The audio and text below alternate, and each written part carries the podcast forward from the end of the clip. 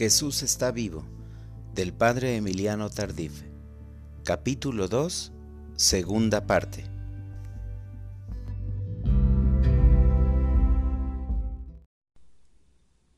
Domingo de Ramos. El Señor entró triunfalmente no solo en el pequeño pueblo de Pimentel, sino en el país entero y más allá de sus fronteras. Todo fue tan maravilloso que me parecía un sueño. Nunca había encontrado mi vocación misionera tan fascinante y hermosa. El Señor entró en los medios de comunicación curando a la madre de un locutor de televisión. Este locutor se encargó de testificar el milagro delante de las cámaras. También el Señor llegó hasta la Cámara de Diputados curando del cuello a una diputada en la Asamblea Nacional. Más tarde me di cuenta de que los editores de la revista francesa y Let's Vivant le escribieron al obispo preguntándole sobre la autenticidad de lo acaecido en Pimentel. El señor obispo respondió a su carta el 15 de octubre de 1975 diciendo textualmente El testimonio del padre Emiliano Tardif es auténtico. Esta carta fue publicada en dicha revista en el número 6 o 7. Esos días era como estar en la cumbre del Tabor contemplando la gloria del Señor. Era compartir con Jesús aquello que le dijo su Padre. Tú eres mi Hijo muy amado en quien yo tengo mis complacencias. El 16 de julio el Señor nos previno en profecía, anunciándonos que seríamos atacados y ridiculizados, pero que no deberíamos temer, pues Él ya había vencido al mundo. Pasaron tres meses y el párroco que estaba de vacaciones regresó. Se sorprendió con todo lo que encontró y lo que la gente contaba. Todo era tan extraordinario que no podía creerlo. El Señor había visitado su pueblo suscitando una fuerza salvadora en su parroquia, haciendo misericordia con los suyos, encendiendo una luz en medio de las tinieblas para que, libres de temor, pudiéramos servirle en santidad y justicia todos los días de nuestra vida. El Señor había sanado a hombres y mujeres, un policía y una niña, gentes que venían de lejos y enfermos incurables. Él había evangelizado a su pueblo anunciándole la buena nueva del reino, sirviéndose incluso de los medios de comunicación como la prensa y la televisión. Era el domingo de ramos en el que el Señor entraba triunfal a su pueblo. Al dejar la parroquia para regresar de nuevo a Nagua, la calle estaba vacía. El viento soplaba suavemente meciendo las palmeras y acariciando la bandera nacional que habían sido testigos de las maravillas del Señor. Sentí nostalgia de aquellas multitudes. En eso pasó trotando alegremente un borriquito que se me quedó mirando con sus grandes ojos. Rebuznó, me mostró una amplia sonrisa con su abundante dentadura, como queriéndome decir Tú eres simplemente el burro que trajo a Jesús a este pueblo, y ahora debes regresar otra vez a Betfagé. La gloria, las palmas y los reconocimientos son para que tú cargabas, son para el que tú cargabas, no para ti. Tú, como Juan Bautista, debes disminuir para que Cristo crezca. Emiliano debe morir para que Cristo viva en él. Tu gloria es que Cristo sea glorificado, tu privilegio anunciar el Evangelio. El burro movió la cola diciéndome adiós y se alejó. Yo regresé a Nagua brincando de alegría. La Semana Santa. Todo había sido como un crepúsculo con mil colores. El Señor se había mostrado espléndido mucho más de lo que nosotros nos hubiéramos podido imaginar. Todavía no despertábamos del vino embriagador de su amor cuando unas negras nubes surcaron los cielos. De pronto todo se oscureció y se ocultó el sol. Aunque yo sabía que el Señor estaba conmigo, los vientos de tempestad comenzaron a soplar furibundos. El secretario de Salud me acusó por la televisión de abusar de la ignorancia del pueblo haciéndolo creer que sanaba. Dijo que yo era un charlatán y que engañaba al pueblo, que por qué no me iba a hacer lo mismo a un país desarrollado como Canadá. Otros me atacaron diciendo que como extranjero yo no conocía al pueblo y que todas esas curaciones y milagros llevarían al pueblo a la brujería y al espiritismo. Yo les contesté que en verdad yo no conocía tanto al pueblo, pero sí conocía bien a Jesús, y él jamás nos lleva al espiritismo o a la brujería. Al contrario, cuando él actúa hace las cosas bien y no debemos tener miedo. Por radio, prensa y televisión hubo muchos ataques. En pocos días yo era un brujo y un mentiroso. Porque creía y proclamaba que Jesús estaba vivo, salvaba y curaba a su pueblo, decían que estaba loco, que era un fanático y otras cosas más. En menos de veinticuatro horas la prensa que antes me admiraba ahora luchaba en contra mía. Entonces comprendí qué frágil es la fama que el mundo ofrece y qué locura es buscar la opinión de los demás. En unas cuantas horas se viene abajo la espuma de la gloria. Pero mi confianza estaba en Jesús, que es el mismo ayer, hoy y siempre. Como yo no había dependido de ellos cuando hablaban bien de mí, tampoco me afectó cuando opinaban mal. Yo estaba con una paz profunda en mi corazón. Unos que se decían psicólogos vinieron a decirme que era natural y que no había nada de milagroso en que sucedieran tales curaciones, que todo era debido al contagio de masas y a histeria colectiva. Simplemente les contesté que entonces me parecía una gran injusticia que sabiendo tanto de esto, ellos no organizaran reuniones cada tarde para curar a todos los enfermos del país. Otros nos acusaban de emocionalistas, yo les respondía que el emocionalismo es buscar la emoción por la emoción, y nosotros buscábamos al Señor, lo cual era siempre emocionante. Encontrar el tesoro escondido es emocionante y vibrante. El signo de que alguien encontró el tesoro es la alegría que le da. Otros atacaban la inmadurez de la gente diciendo Toda esa multitud solo viene por curiosidad y por los milagros de curación. Yo les contestaba ¿Qué importa la razón por la que ellos vienen? Lo importante es que estén aquí para que los evangelicemos. Seguramente Saqueo no se subió al sicómoro para rezar el Santo Rosario, sino por pura curiosidad, pues quería ver a Jesús. Tanto me preguntaron si no me estaba volviendo loco, que un día les contesté. Yo también estoy preguntándomelo pues ahora ya no sé hablar sino de mi Señor Jesucristo. Los párrocos vecinos se pusieron celosos. Un grupo del clero pidió que mi provincial me sacara del país, porque con esas tonterías yo iba a destruir la estructura de la pastoral. Yo les contesté que Jesús no había sido enviado a salvar las estructuras pastorales, sino a salvar a su pueblo, y que eso era lo único que él estaba haciendo en medio de nosotros. Me acusaban que yo estaba vaciando las parroquias, pero yo nadie. Yo solamente proclamaba el Evangelio. Un sacerdote le decía al padre Emiliano que estaba exagerando y que era necesario ir más despacio. Su argumento era así. Si tú me hablaras de dos o tres curaciones, tal vez yo podría comenzar a creer. Pero ustedes los carismáticos están locos, hablan de tantos milagros. Es que tú no conoces realmente a Jesús, le dije. Sí, me contestó, pero en el santuario de Lourdes tienen un centro médico donde estudian las curaciones y dicen que hay muy pocas curaciones milagrosas. En cambio, ustedes pero yo le contesté el criterio de nuestra fe no es el centro médico de Lourdes, sino el Evangelio, y éste habla de tantos milagros.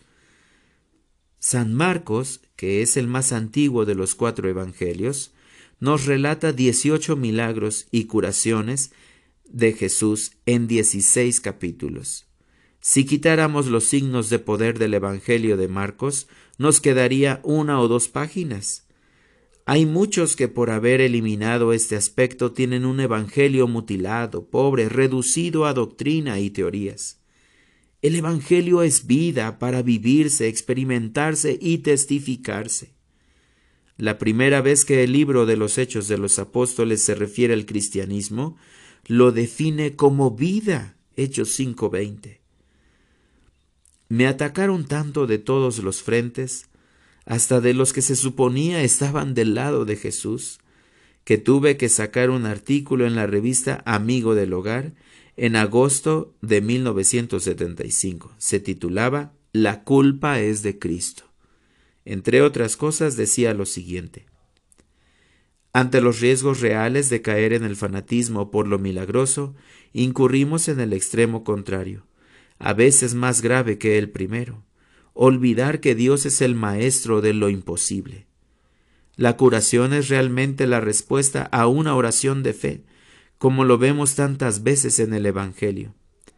Esta oración puede ser del enfermo o de los que lo acompañan, de la comunidad o de una persona. Jesús es el mismo, ayer, hoy y siempre.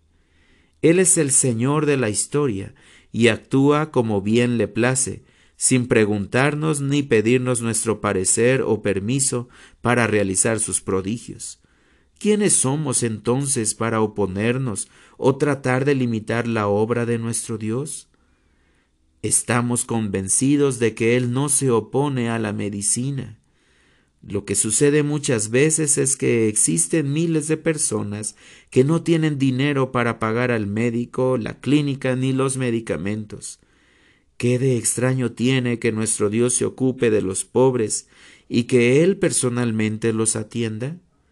¿Por qué cerrar la puerta a los que han creído en la palabra de Jesús que dijo, Vengan a mí todos los que están cansados y agobiados, que yo los aliviaré? ¿No será que estábamos muy cómodos en un cristianismo hecho a nuestra medida? Viene el Señor con estos signos a demostrarnos que está vivo y a interpelarnos, ya que si está vivo, también están vigentes todas sus exigencias. El problema de Pimentel es que Jesús está vivo y no muerto. Al poco tiempo me di cuenta de un doble error que había cometido en ese artículo cometí la torpeza de demostrar las sanaciones, dándoles nombres y direcciones de las personas que habían sido curadas, pensando que era la evidencia de los hechos y no la gracia de la fe la que transformaría sus corazones. Les di la señal del cielo que pedían y no se convirtieron porque las señales son sólo señales. La fe es lo que nos hace reconocer lo que ellas significan que Dios ama a los hombres, que Cristo está vivo y que la Iglesia tiene el poder del Espíritu Santo para resucitar a los muertos. El Señor me hizo recapacitar y darme cuenta que no debía defenderme de los ataques como Él tampoco se defendió de quienes lo acusaban. Si yo me defendía con mis medios y argumentos, no le permitía que él fuera mi defensor con sus medios y argumentos. Por otro lado, defenderme incluía renunciar a la purificación que el Señor quería hacer en mi vida. A través de tanto ataque e incomprensión, el Señor quería moldearnos a la imagen de su Hijo, pasando por la noche del Calvario para llegar a la gloria de la resurrección. El tiempo me ha convencido de que son más peligrosas las adulaciones que las críticas, porque estas últimas pueden ser el fuego que queme las impurezas de nuestro corazón, mientras que sobre las adulaciones pende una de las palabras más duras de Jesús. Ay de ustedes cuando todos hablen bien de sus personas, porque de ese modo trataron a los falsos profetas. Lucas 6:26. Inconscientemente nos podemos olvidar que somos simples vasos de barro, pero el Señor se encarga de recordárnoslo mediante la cruz de la incomprensión. El Señor, en su misericordia, nos purifica y nos humilla para no robarle la gloria que sólo a Él pertenece. La cruz en el desierto donde se manifiesta el Dios vivo. Pero hay que quitarse las sandalias para acercarse a la zarza ardiente. La crítica es como el atrio del templo, que nos prepara para entrar limpios al santuario del Dios vivo. Libres de todo apego, y los apegos más peligrosos son los que llamamos nuestros méritos o nuestra actividad apostólica. Los ataques fueron tan violentos y continuos que a veces yo pensaba que ya no resistía. Por todas partes me acorralaban. Yo mismo me sentía solo en un camino nuevo. Entonces pedí a una hermana muy llena de Dios que rezara por mí. Ella lo hizo y me dio una profecía que me reconfortó. El Señor me dijo a través de ella, Después de haber saboreado la alegría del Domingo de Ramos, ¿no te parece normal probar algo de Semana Santa? Esta palabra me sanó interiormente. Desde entonces veo los problemas de manera distinta y en completa paz. Cuando las cosas van bien, digo, estamos en Domingo de Ramos. Si hay dificultades, simplemente afirmo, estamos en la Semana Santa. De todos modos, la Pascua no está lejos. Gloria a Dios. El Señor, antes de llevarme al Calvario, me hizo probar la gloria del Tabor. Pero no me dejó hacer allá mi tienda, sino que me bajó y me participó de su cruz. El Señor, antes del dolor, nos da su amor, y cuando nos ama nos regala su cruz. La cruz es el regalo de Dios para quienes ama. La cruz, antes de experimentar el amor de Dios, no se entiende ni se puede aceptar. En el plan de Dios, antes del Calvario debe estar el tabor. Después de la gloria, la cruz que salva y que nos lleva a la resurrección. Nuestra vida se desarrolla como los misterios del rosario. Hay gozosos, dolorosos y gloriosos, pero todos y cada uno terminan con gloria al Padre, al Hijo y al Espíritu Santo. La obra de sanación no es humana, es producto del inmenso amor que nos tiene Jesús. Cada día vivimos un misterio. Toda la vida no puede ser ni gozosa ni dolorosa, sino entremezclándose para la gloria de Dios. La cruz y la resurrección son como las pinturas de Rembrandt donde luces y sombras se combinan para expresar la belleza. Nuestro pueblo estaba dormido en un letargo de pasividad. Vino el Señor y sacudió todo. La gente iba a consultar a los sacerdotes para preguntarles por estas cosas. Entonces ellos tenían que leer e informarse para dar respuestas adecuadas. Hasta la comisión episcopal se reunió para dar una declaración. Esto era muy importante para mí. Yo estaba cierto que la obra era de Dios, pero necesitaba el discernimiento de los obispos. Para mí, ellos eran la voz de Dios. Publicaron una declaración titulada El Papa aprueba y estimula las reuniones de oración carismática.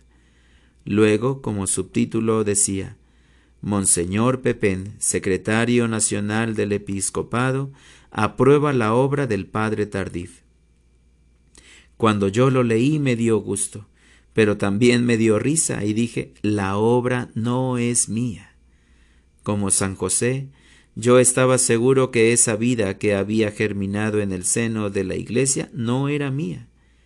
Sin saber cómo ni por qué, recibí una invitación de Monseñor Carlos Talavera para predicar un retiro sacerdotal en Guadalajara, México. De allí han venido surgiendo otras invitaciones para proclamar las maravillas del Señor en otros países de América Latina. Comienzo a vislumbrar que se avecina una era gloriosa para la Iglesia. Creo que ha llegado el tiempo de predicar en los terrados, es decir, fuera de los recintos sagrados, porque la gente ya no cabe en nuestros templos. El Señor nos lleva hasta los confines de la tierra para dar testimonio de que Él está vivo. Después de un viaje a Panamá, volví a mis tareas parroquiales. Al día siguiente me preparé para visitar una comunidad perdida en la montaña. El viaje lo tenía que hacer en burro. Mientras caminaba lentamente, mi asno iba pensando, qué maravillosos son los caminos de Dios. En avión o en borrico siempre somos sus mensajeros diez mil o sesenta personas, todos son hijos suyos, y estos pequeñitos de la montaña son los verdaderos pobres de Yahvé. El Señor es tan maravilloso que si volamos en avión, luego nos monta en burro para cuidar nuestra humildad. En mi burro he aprendido una gran lección. Estamos llamados a ser como el pollino que llevó a Jesús a Jerusalén el domingo de Ramos. Nuestra vocación es ser portadores de Cristo Jesús. Somos vasos de barro que llevamos un precioso tesoro en nuestro corazón. En todos los lugares a donde llevamos a Jesús sucede lo mismo. Los ciegos ven, los cojos andan, los leprosos quedan limpios, los sordos oyen, los muertos resucitan, y se anuncia la buena nueva a los pobres. Lucas 7:22. Antes nos afanábamos en darle alimento a un pueblo que no tenía hambre de Dios. Lo peor era que nosotros mismos no habíamos saboreado el pan de vida eterna. Ahora no nos damos abasto. La mies es mucha, demasiada, pero el Señor es aún más grande y poderoso. El Señor prendió la mecha y ahora es un fuego que nadie puede extinguir. Es también un río de agua viva que está inundando la iglesia, purificándola, renovándola y santificándola. Numerosas parejas que vivían en concubinato tomaron conciencia de que no podían seguir viviendo así descubriendo la importancia del sacramento, se han preparado seriamente para recibirlo y vivirlo. En un año celebramos 306 matrimonios, cifra inusitada en otros tiempos. El mayor milagro de todos los que he podido presenciar en estos años en que el Señor ha previsto de obreros en su viña. Ya son muchos los catequistas, Ahora tenemos tantos que nuestra responsabilidad es formarlos y capacitarlos para que transmitan la buena nueva. En Pentecostés de 1976 éramos 120 catequistas pidiendo una nueva efusión del Espíritu sobre todos nosotros. El Espíritu ya no era sólo un don para gozarlo en lo profundo del corazón, sino especialmente una fuerza para anunciar al mundo que Cristo vive y da vida a los que creen en su nombre. He comenzado a recibir cartas de Francia, Sudamérica y Filipinas. Otros me escriben desde países que desconozco dónde quedan en el mapa. A veces recibo correspondencia en idiomas y signos que no entiendo.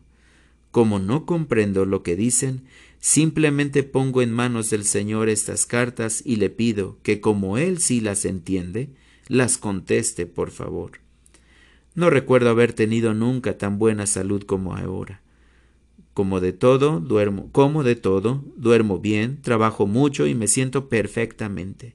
El Señor me ha devuelto la salud completa y yo se la entrego al servicio de la evangelización de su pueblo. Sin embargo, creo que el don más grande que Él me ha dado es el de la alegría. Soy feliz tiempo completo. Nunca había vivido mi sacerdocio tan plenamente como ahora.